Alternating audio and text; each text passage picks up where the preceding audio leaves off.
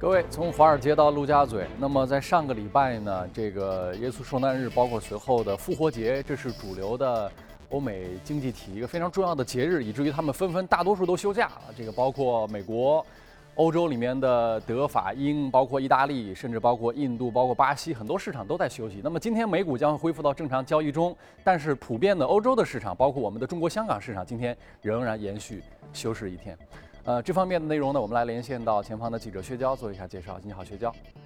好的，主持人。上周五由于公共假期，欧股休市，但在上周仅有的四个交易日中，欧洲主要股指普遍走低，其中欧洲斯托克六百指数累计下跌百分之零点二。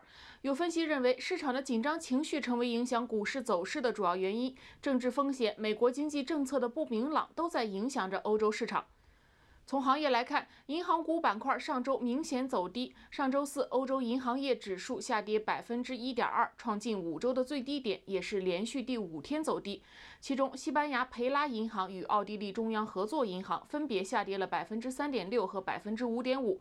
法国兴业银行和法国巴黎银行也同比下滑了百分之一点四至百分之二点六。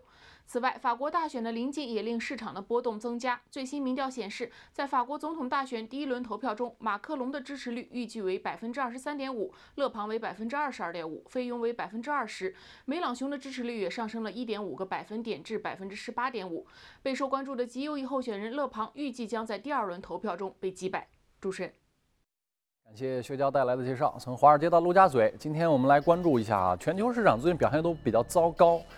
今天我们开场也说了，美国股市呢在上个礼拜跌了还算不少，因为跟它过去的牛市相比，因为市场缺少新的预期来推动。现在全球市场大多数没有太多亮点，基本上是避险资产的天下。比如说黄金表现的不错啊，我们人民币表现的不错，那跟撤销对人民币的汇率操纵指控是有关系的。所以在这种情况下，我们应该关注些什么东西呢？呃，我们今天呢还是很高兴请到了秦毅先生，跟大家一起来交流一下。想问问秦先生最近在关注什么，或者说关注到了什么？呃，我这个关注到的话，就是一些今年啊，就是你刚刚所说的一些全球的一些品牌类的公司，啊，今年的那个股价上涨还是不错的，是吧？就是说整体的话，我看那个从二零一七年年初至今啊，包括一些欧洲嗯一些品牌，像那个 LV、阿迪达斯啊，或者是 Hugo Boss 啊。包括开云，啊？就是说他们的一个年资金的一个涨幅，平均都要达到百分之二十几啊。包括到到我们这个香港，啊，周生生，包括在香港上市的那个 Prada，嗯，新秀丽啊，包括像那个一些刚刚所说的一些黄金的一些零售股，周生生啊，还有周大福啊，嗯，其难道把他们当避险资产了吗？卖黄金的？对，我觉得呢，这个可能还是就是说是。品牌的一些溢价是吧？今年开始，你包括像中国 A 股的市场是吧？然后我们去大量的基金开始介入持有一些像贵州茅台啊、五粮液啊这种消费品公司是吧？其实你可以说它是白酒，嗯。另外的话，他们的这个售价也注定了它也是一定一定的是奢侈品是吧？那么他们今年像贵贵州茅台的话，今年增幅是在百分之十八左右。其实呢。整整体的 A 股在这一方面，包括云云南白药这些公司，就这些公司，它跟全球的这些品牌公司，嗯，他们的走势还是基本一致的，是吧？就是说，那我这这里有一个疑问，因为看过一些这方面公司的一些一这个这个财报啊，嗯，他们一五年、一六年都是极其糟糕的，嗯，包括像这种 Prada 这种公司，嗯，财报都是大幅的下滑，对，而且还有一个现象就是他们在大中华区。尤其是在中国大陆地区，撤销了大量的什么呢？这个实体店。对，就是一方面是你觉得它经营上好像有有些问题，另一方面就是您刚才观察到说它股价涨，那这两个东西好像不匹配，这是对。其实他们那个一四一五年两年啊，我们又做了一个统计，嗯，就是说你从零二年到现在一五年，整个一个十四年、十五年的一个期间，是吧？就是说。这些品牌类公司跟对应的一个指数去比，是吧？其实它里面有五年，它是刨出这个对应的一个指数的，就是说大盘的一个指数。但是呢，中间又有十年它是跑赢的，是吧？整体它是大幅度跑赢，说明了这些品牌类公司，我们有一个更加一个长远的、更加长线。我们就一直在说这个长线，是吧？因为它刨出的时候，它刨出这个指数。就是说在零八年那金融危机，当然这些公司都是跑输的。嗯，你刚刚说到的那个两个年份，恰恰它也是在它跑输的范围，就是一四一五年，它也是在跑输的。但是呢，我们把它所有刨出年份的一个跟指数的一个对比，我们发现它跑出大概在百分之三到百分之五之间。对。但是呢，它跑赢的十年当中一个跑赢的一个平均数非常惊人，要百分之十七，嗯是吧？低的有百分之四到五，高的是有百分之三十几。说明呢，对于这些品牌类的的公司，就是说还是包括投资者，你要真正的赚钱，可能是要拉长这个投资的一个维度。而且您刚才所说的这个奢侈品啊。好像它更加适合一个理念，就是做时间的朋友。为什么？你创造一个奢侈品出来，你像美国跟欧洲那些品牌，你没有个一百年，你怎么好意思说你是一个奢侈品牌呢？因为他们的历史都很长，你很少见过。你说我就是一个一九九零年的品牌，然后我是全球的老牌奢侈品牌，好像这样的案例应该不多。所以他们可能有先天的竞争优势是在时间维度上。但是我们的另一个疑问也随之而来。就是那些世界有名的大公司，尤其是面向消费者的那些公司，他们有一个突出的特点是面向大众基础更广。你比如说苹果现在市值最大，对，那苹果的手机是每个人的理论上是你是有可能能够用得起的，对。但是你比如说那些大牌的包，那可能就不是每个人真的能负担得起的。所以奢侈品天然的逻辑在于它的量就上不去。对它也很难成为像苹果那样那么靠前的公司。对你可能要加入一些，对你刚刚讲的对的，就是刚刚所说的话，就是像 LV 啊，或者是开云啊，就是利用那个股企的，或者 Christ Dior。就是这些这些公司，它的市值像那个 LV 可能高一点，有将近一千亿欧元啊。其他下一档档次的话，那可能就在三四百亿欧元左右。的确，它如果跟这些面向普罗大众的这些像苹果这些高科技公司在市值上面的话，已经无法抵御了。但呢，它的确也是一个投资的一个标的，因为它符合，它是面面对一一些特定的一些投资者，是吧？我再举个例子，就像。去年涨幅，包括今年也不错的，阿迪达斯也是一样的，是吧？阿迪达斯之前的话都是跟 Nike 压压着打，是吧？但是今年从一六年开始，你去看它所有的一个旗舰店，那它的一个设计的一个风格，就是发生了一个很大的一个变化。就是它不仅是一个运动衣，它是里面的服装，你穿的是直接可以进那个工作场场所。我倒认为阿迪跟耐克其实可能比刚才我们谈到的消费就那个奢侈品啊，嗯，有更大。更有前景的空间，嗯，因为在这个运动休闲轻奢的领域，阿迪跟耐克已经垄断了，而且我之前看了个纪录片，就是耐克在给他的鞋里面，嗯，加入很多黑科技。我举个最简单的例子，前一段时间可穿戴设备热过一阵子，为什么它没起来呢？秦先生您怎么看？嗯，我们的看法是。他想颠覆手机，就可穿戴设备，包括那个环，最后他们全被手机颠覆了，它的功能被手机集成了嘛，所以他们都死了。对。但是我们你设想一下，一个什么样的可穿戴设备是让你觉得不多余、不累赘的？特别简单，就是你的鞋子嘛。嗯。你的鞋子是不是一个可穿戴的设备？你每天要穿吧？就这个耐克一直在研究什么技术呢？把蓝牙跟芯片植入到鞋里。嗯。这个一点都不都是属于你觉得你能想得通的嘛？嗯。那如果要是对，包括服装，服装可能衣服里面还难一些，但是鞋子里面塞一个芯片传感器，这是这是应该是理论上能做到的。它其实就在做这个东西。那有没有可能将来就是从鞋子这种角度，或者衣服这种角度，它真的变成了一个电子产品，它成了超越手机的下一代的计算平台呢？嗯，这种可能性完全是有的。对，因为那个就是说刚刚所说的鞋子啊，包括 Nike，包括你说的那个 Adidas，包括李宁，其实在。现在的这个鞋上，它已经植入这些这个芯片了，是吧？包括计计量你的一些运动的一些步数啊，跟你的这个身体接接触啊，包括刚刚所说的那个服装，是吧？服装的话，现在这些最新的面料的话，它直接可以绑定测你的整个一个血流，是吧？你的血脂，包括因为它是可以隔开皮肤去测试嘛。所以这些的话，的确也是跟这些高科技进行一些融合之后，是吧？赋予了他们的一些一些新的一些含义，是吧？这个我觉得是这样。同时呢，刚刚我说到就是说，呃，像这些，就是对我们一些对冲基金而言，是吧？就是在这个品牌类公司当中，这些老牌当中，其实他们股价的话，比如说像今年走的不是很好的，嗯，那么开始一些股权的一些。激进分子啊，activists，他们也开始介入，是吧？那么我刚刚举的意思就是说那个 Jana 是吧？Jana 也是美国一个大的老牌的一个对冲基金是吧？他就介入了蒂芬尼是吧？直接买了它接近五个点的股份啊，五亿美金介入是吧？那么因为他他觉得可能已经很糟糕了，估值已经比较合理了，因为。它的这个基本面可能也有问题嘛？因为他可能他们选择了一些，包括他前呢，他今年进入了三家公司吧，另另外一家就是 Whole Food 是吧？一个那个食品零售店，就是说有机食品的是吧？就他买的比较多，买了接近八个点是吧？八九亿美金进去，就是这些对冲基金他来的时候，他也不是守株待兔或者等在那里，他买了之后什么事也不做，他一来之后。他立马是要提提出他的一个整体方案，包括你像那个 Whole Food 的，Whole Food 的一进来，那当天它股价要上涨百分之十，回应那个 j e n 因为他一带进来的话，立马给你公司推荐了三个，就是说新任的一个董事，是吧？这些董事的成员来自于哪些？都是以知名的一些零零售过往有着一个辉煌的这个战绩的，嗯，啊，其中有一个 Ralph Lauren 的，嗯，啊，这个在他的期间股价上涨了百分之一百，包括其他的另外。呃，一些是吧？这个就是说，所以它都是带来了一定的那个，就是管理上的一个专才了，来改变你这种运行，是吧？所以说，基本面它不好，那么股价肯定会下跌。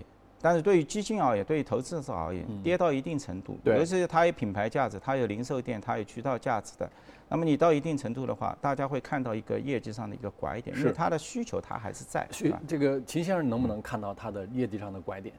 当然，像铁芬尼之类的话，现在是一百亿市值，是吧？我觉得应该是可以看到它的很多，因为它还是有很多，呃，包括结婚以前呢，他打的一些口号，就是就是说这些消费者，包括现在使用他的这些戒指啊，还都是一些年纪轻的。他完全包括他的一些电子商务，像这类品牌公司，基本上还没有涉足。我们看到欧资像一些化妆品公司，欧莱雅或者是雅诗兰这些，他们在去年前年开始的话，大规模的话是介入到这个电电商这个领域，包括跟天猫在合作，我们现在都能看得到。但是像这类的奢侈品，他们还没有，但是接下来他们肯定要做，是吧？就是随着他会不断的去把零售店、实体店把它关闭掉。啊，就是说，你像你像现在那个铁芬尼，在 Avenue Five，在美国这些那个旗舰店，其实游客的收入都要占到百分之四十几。它未来的话，它肯定会把慢慢的这些是过度依赖这些游客的这些实体店，它予以清除掉，然后的话，把相应的这个销售放放售到这个电电商这个领域，做一些之类的一个创新，那么对它的一些毛利率的一些提升啊，还是有很大帮助的。我们能够看到这样的一个趋势，是吧？往这个。电商这个转移的这么一个 digital 的一个转移的一个趋势，有这样一个逻辑啊，就是就是刚才我们有跟我们谈的有相关，呃，就是说轻奢可能比顶奢更有成长空间。嗯，什么意思呢？就是说你现在六十分，考到八十分，这个难度是容易的。嗯，而这样的一个，就比如说在一个学校里吧，六十到八十这档的学生人数可能也是最多的。嗯，你提上去之后，你你这个空间其实是蛮大的。但是你想从八十分考到九十五。这个难度之大，跟所顶端的那个学生人数之少，嗯，这就是这件事的困难程度。为什么我们要讲这个故事呢？这其实这个对应了奢侈品领域，就是中间那一段青蛇。你看，包括中国，就我们可能很多人他是普通人，然后普通人慢慢他因为他工作做得不错，他成长起来变成了中产阶级，那相当于他六十分到了八十分，那么他变成了一个中产阶级之后，大量的轻奢品牌，嗯。对他来讲可能是 OK 的。我知道中国这个有一个细分领域做做这个奢侈品的，叫叫迷城。我跟他们的 CFO 聊过，他说他们目前主打的就是客单价在一千五左右的轻奢，这个量增长得很快。但是他们测算过，发现，在客单价一千五往上走，难度提升，指数就就开始边际效用递减，就开始变难了。这就相当于到了八十五分。所以顶级奢侈品的逻辑在于，你必须你这个某个经济体或者你这一块儿。突然有一帮暴富的人，对，你可以到纳斯达克上市了，你或者怎么样，反正你这帮人突然富了，富到这钱都花不完。OK，那顶级奢侈品可能会有个增长空间。但如果不是这样，那可能是不是第二种空间更大？因为我们现在大家看到，你观察下来也发现，中国现在其实很多轻奢可能比顶奢它卖的都是要好的。嗯。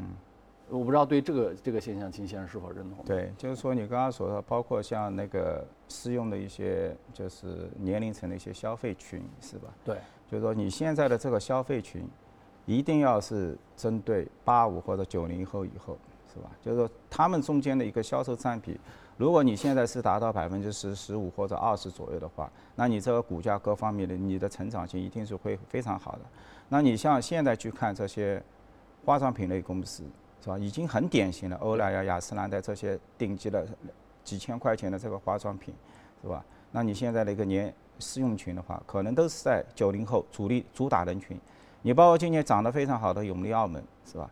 你看他进去跑到他贵宾厅的，也是呈年轻化的一个趋势，不是我们传统意义上的这些企业家或者成功人士的，也都是那些呈这些那些人反而不年轻化的一个需要拿这个标榜自己了，对 反而是缺少这个的需要。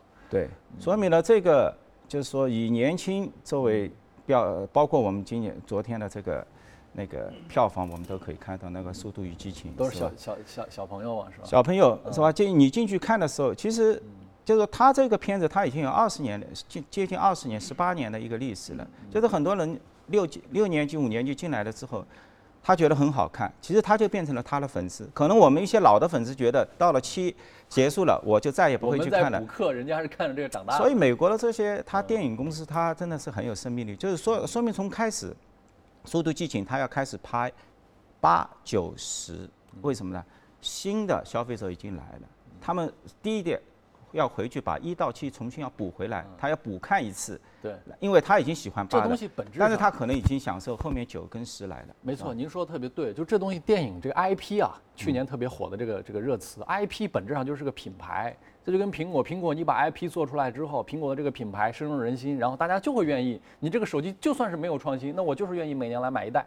对不对？我就是愿意来更迭，它本质上跟你买手机，跟你每个嗯每年看一部新的速八速九，它没有本质区别，都是因为忠于这个品牌而衍生的一个外延的产品。一会儿我们跟秦先生再来继续讨论，看一下异动美股榜有一些异动的公司来一起关注一下。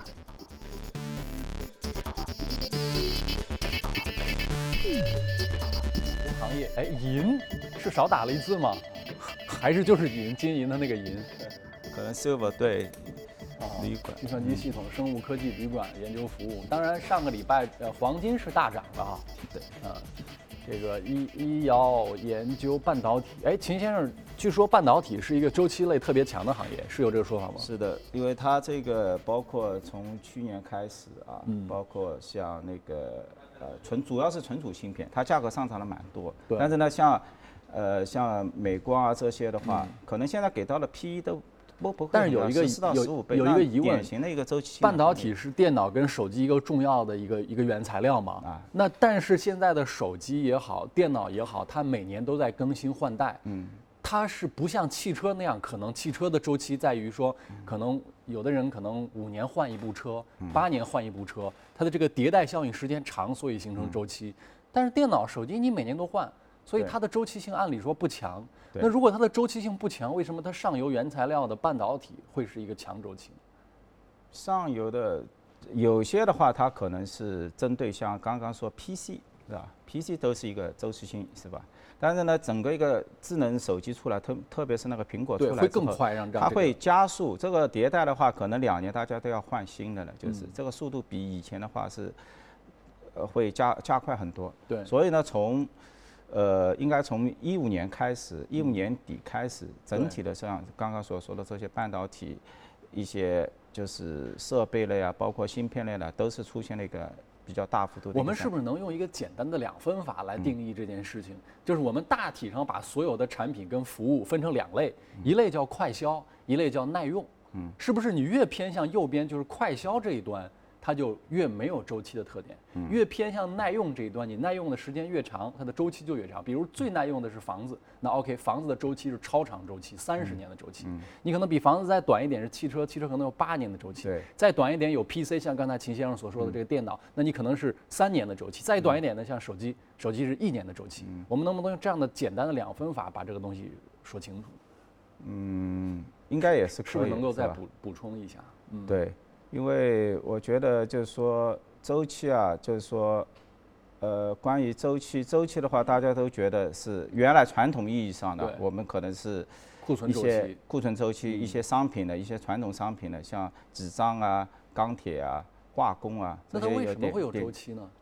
因为周期的话，这个是跟随着它整个一个国家的一个基建或者什么样一个规模，因为你达到一个四到五年或者什么样一个就是建设完毕之后，那么它肯定要进入到一个休整的一个期限，那么这个就是所谓它的一个周期，是吧？就是它跟着一般性材料，对，一般一一般性材料类的话，它可能就是六到七年。是吧？这个你像上一次的整个一个矿产的一个周期，也就是这么六到七年，超级牛，是吧？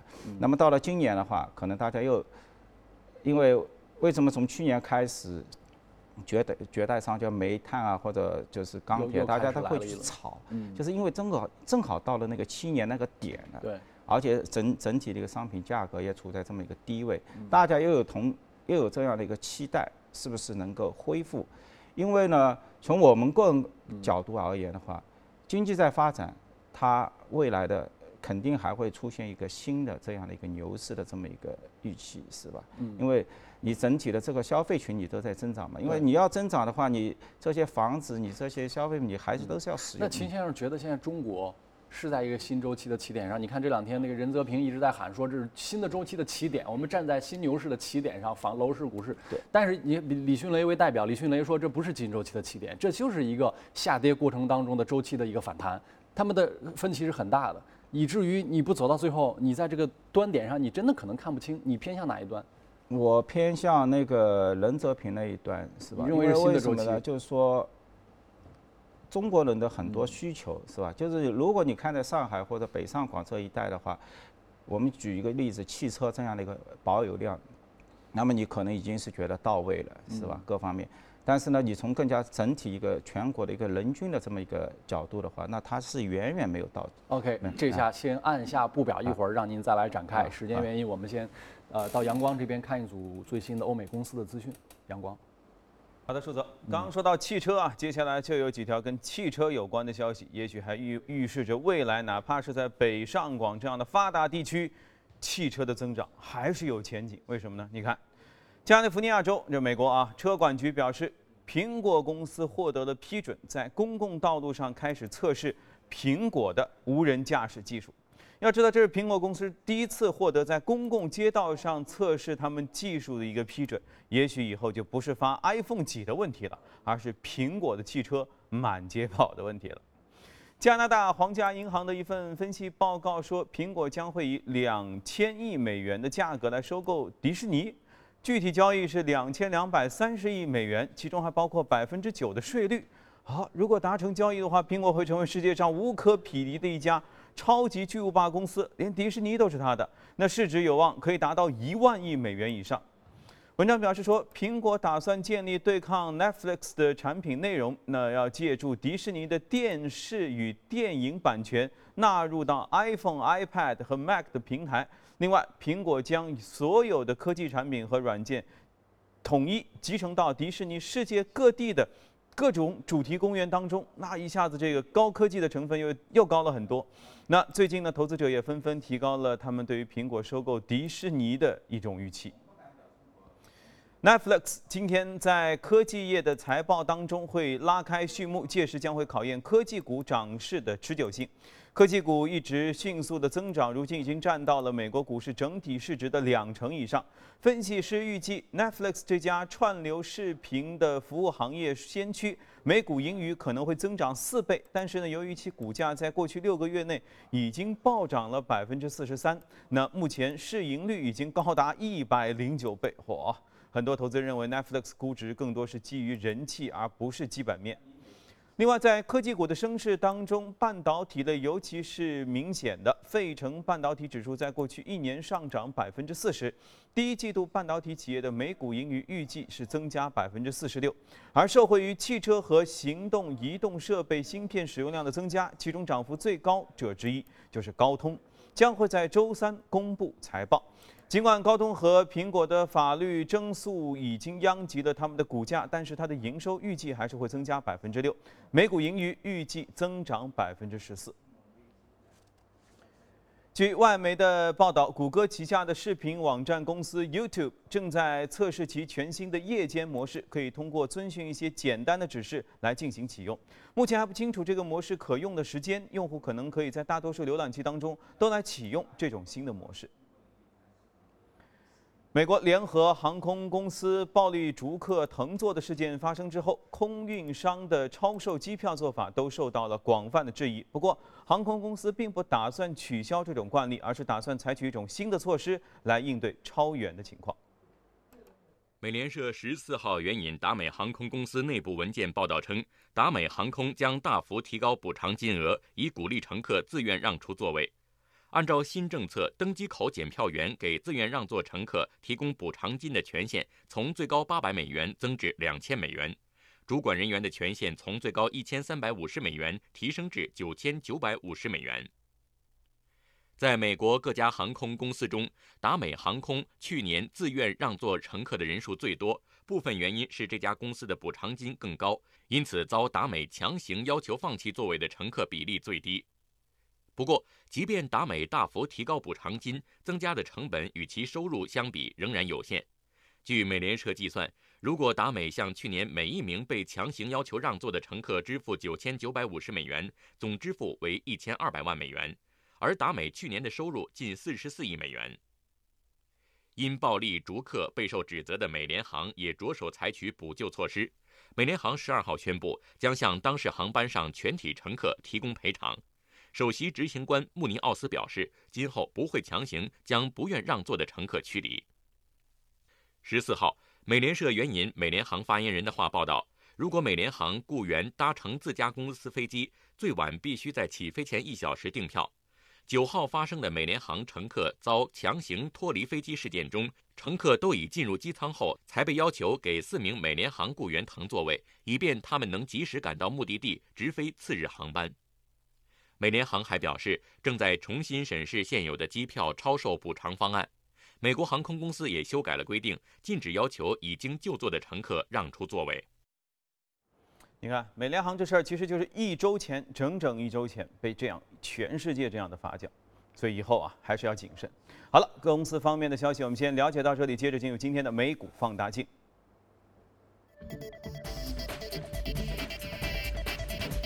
大镜有几家公司，我们看看。松下啊，这个名字现在已经几乎在苹果的崛起的时代慢慢都淡出了。这种老牌的，这是上一代的爷爷爷级的科技产品公司啊，什么索尼啊、松下呀，想当年我们小时候都是用着这些东西长大的。但是现在，感慨时过境迁啊，但是股价好像还行。对，因为它的市值其实还是蛮高的，现在市值的话要接两百两百七十亿美金，是吧？就是说。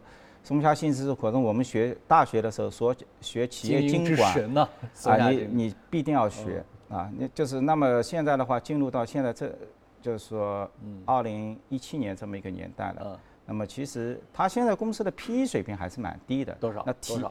基本上在十十一到十二倍之间，那是不高。那么跟所有的这个家电啊这个类企业，当当当然那个其实 Panasonic 包括东芝也好，其实它也承载了日本的大量的一个军方的这么一个订单业务，是吧？可能并不是在上市公司做里面做体现，嗯，啊，那么现在的话，包括松下幸呃，包括那个 Panasonic，那呃，那为什么谈到它呢？就是说，其实它现在把大量的精力已经是转到这个汽车，包括无人驾驶啊。你看，在二零一七年 CES，包括今年的上周啊，我们那个美国纽约车展是吧？其实它也展示了自己新一代的做做这个无人驾驶汽车内舱的整个一个解决方案是吧？还是蛮震撼的。就是你坐进去，它提供里面后面这个座位系统，包括它的一个娱乐。包括一个就是说，包括一个 AR 这么一个一个整体一个解决方案，还是相当相当震撼的。因为我们其实看到松下先生，呃，就是 Panasonic 里面有一块很大的业务，就是占到它主，就是利润贡献百分之三十左右的一块，就是它的一个航空的一个多媒体的一个业务。你现在你去航空公司坐在那个后面的这个板，那个就是那个飞机后面，其实大量的都是 Panasonic 的，是吧？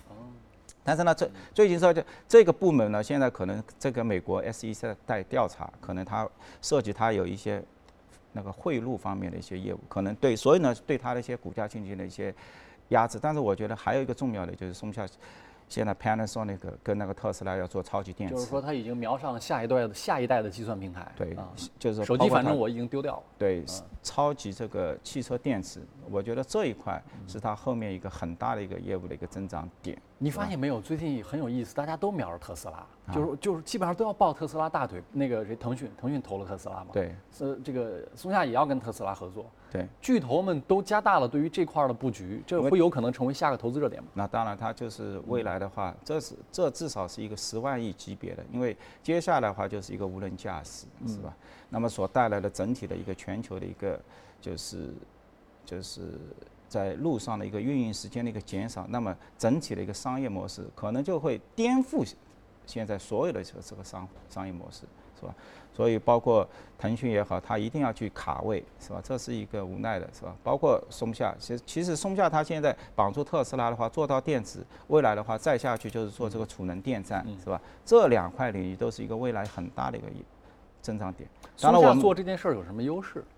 我觉得松下的电池，包括你现在所有特斯拉电池，其实都是来自于松下的，目前是吧？所以它在美国建立这个 Gig，就是超级电池的时候，松下也跟他一起合作，是吧？所以这个是顺当边的，是吧？当然，我们也看到很多商品，包括我们今年炒得非常热的钴，是吧？嗯这个钴涨的涨幅也非常大，但是现在的钴基本上，如果是到二零三零年的话，现在所有的这个产量你全部是排产的话，像现在铜、锌、石墨、钴，是吧？包括碳酸锂这些未来的这个需求增量都在三十倍以上，是吧？这是非常巨大的。当然，现在估基本上都给对冲基金压在手中，是吧？他们齐天采访，所以你也蛮难介入，是吧？可能对这，当然部分的一些 A 股的一些公司的话，可能也股价也很高，是吧？但是呢，就是说也你也有一定的风险，因为可能筹码各方面都在，但是呢，它的一个未来的一个需求，等到电动车起来的话，包括门是吧？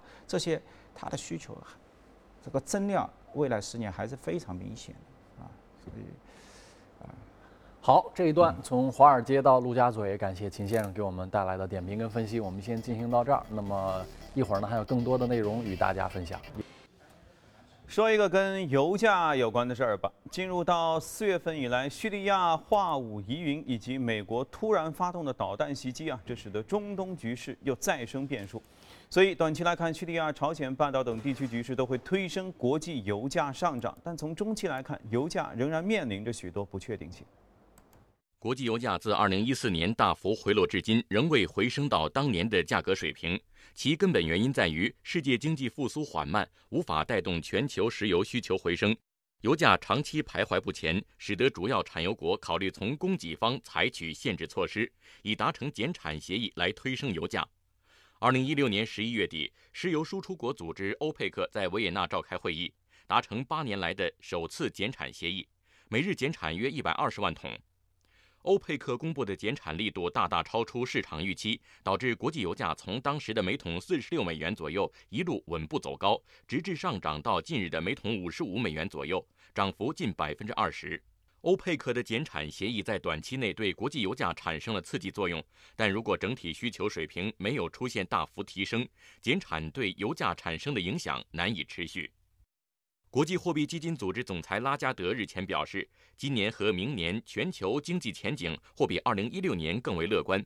他认为，今年的全球经济增速甚至会比此前公布的预测表现得更好。有分析指出，拉加德的表态暗示国际货币基金组织可能会上调全球经济增速预期，这对国际油价来说是个利好消息。另一则支持油价的消息是，产油国考虑继续减产。据外媒报道，沙特日前告知欧佩克官员，希望在五月份的欧佩克会议上将当前的减产协议延长六个月。沙特这番表态成为近几天国际油价上扬的重要支撑。与此同时，地区形势的动荡则成为近期油价上涨的直接诱因。进入四月份之后，叙利亚遭遇美国空袭，国际油价反弹至近一个月的高点。不仅如此，考虑到近期朝鲜半岛的紧张局势，国际油价也有可能因地区局势的变化出现剧烈波动。不过，市场上也存在若干对油价的抑制因素。从中期看，国际油价仍将面临诸多不确定性，主要原因有两个方面：一方面，尽管全球经济短期前景积极，但仍有一些顾虑和风险因素；例如，随着改革放缓以及金融危机之后的贸易保护主义升温，贸易作为全球经济增长引擎的作用受到威胁。同时，随着美国货币政策收紧所产生的负面效应，新兴经济体的增长仍面临不小风险。这都将对国际原油的需求产生抑制作用，进而对国际油价形成下行压力。另一方面，美国石油产量的提升将使欧佩克减产政策的实施效果大打折扣。欧佩克十二号发布的石油市场月度报告继续上调了美国二零一七年石油产量预期，认为油价回暖将促进美国提高石油产量。美国能源信息署近期报告也显示，今明两年美国原油产量增幅将大于之前的预估。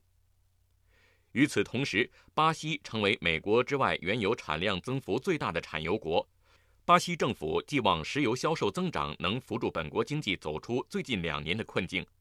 在这种背景下，过去两个月巴西原油日出口量达到创纪录的一百四十六万桶，比上年同期增长百分之六十五。相较于两三个月之前的波澜不惊，金融市场的波动性正在从低迷当中惊醒过来。四月份以来，芝加哥期权交易所及瑞信的两项风向标示的风险指数均大涨了约三成。而与此同时，受叙利亚局势、朝鲜半岛局势以及即将举行的法国大选等等地缘政治风险因素的影响，国际金价在上周也被推高到了去年美国大选以来的一个最高位置。FXTM 富拓市场研究部副总裁阿曼达认为，二零一七年金价回升的走势并没有显示出减弱的迹象。那金融市场仍然面临着很多不确定因素，再加上全球政治风险，投资者将黄金作为避险工具。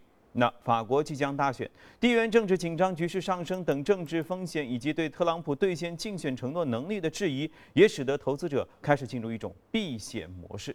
都纷纷的开始选择买入黄金。好，这里是正在直播的财经早班车，隔夜欧美市场的情况，我们先了解到这里。